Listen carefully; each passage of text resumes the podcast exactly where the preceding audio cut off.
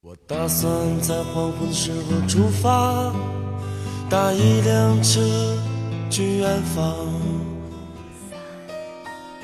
夜晚的声音让炙热的阳光变得遥远，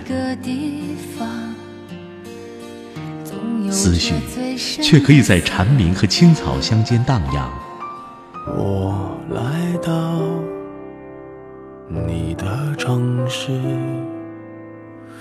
走过你来微信收听拿铁磨牙时刻。爱是什么？我还不知道。拿铁味道，素描一段时光。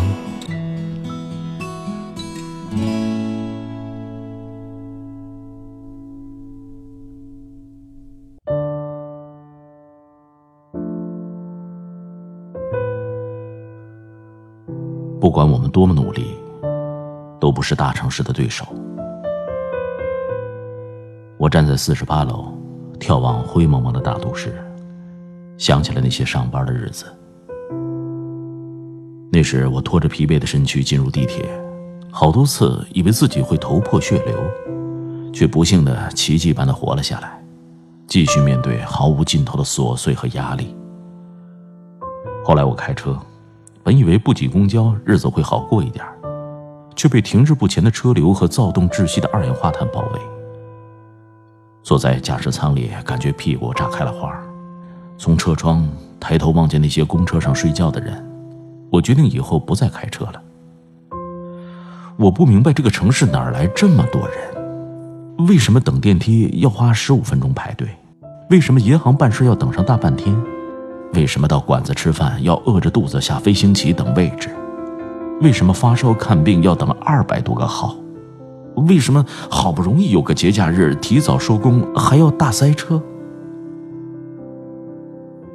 我们选择大城市的那一刻，都决定要在这里好好努力，但我们都不是他的对手。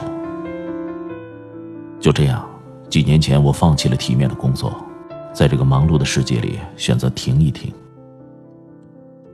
最近我拿起相机给一百个人拍照，拍摄地点是喧嚣大城市的隐匿之所，可能是咖啡馆、酒吧、书店、客栈、校舍，或者是山村农庄。我发现很多人习惯用旅行来回避烦恼，他们要么上班，要么忙着家里的琐事儿，要么宅的孤独。好不容易有点时间，不知道做什么，他们就只能去旅游。脚步停不下来，却越来越迷茫。真心问一句：有多少人会因为旅行回来发生蜕变呢？他们还是要继续面对大都市里无穷无尽的人和压力。如果没有时间旅行、不工作的时候，我们还能做什么呢？我想到咖啡馆。蜗居在大城市里的人，即使有半个小时，也可以在里面歇息片刻，调停内心的匆忙，闻闻咖啡的香气。抽离柴米油盐，想想自己到底走到哪儿，还要往哪儿走。我们都很卖力的追赶大城市的速度，却越发无所适从，不知道如何找回很久以前的声音，甚至忘了内心的初衷。每天咖啡馆打烊以后，我仍然为一个初衷努力。走的时候已经是夜深。城市已经睡着，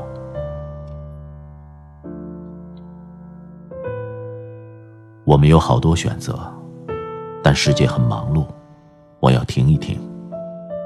我希望有更多志同道合的人与我们一起，为这片愈发不安和烦嚣的城市创造越来越多的隐士之地。即使都市人只有那么一两个小时，都可以找个地方。治愈心灵。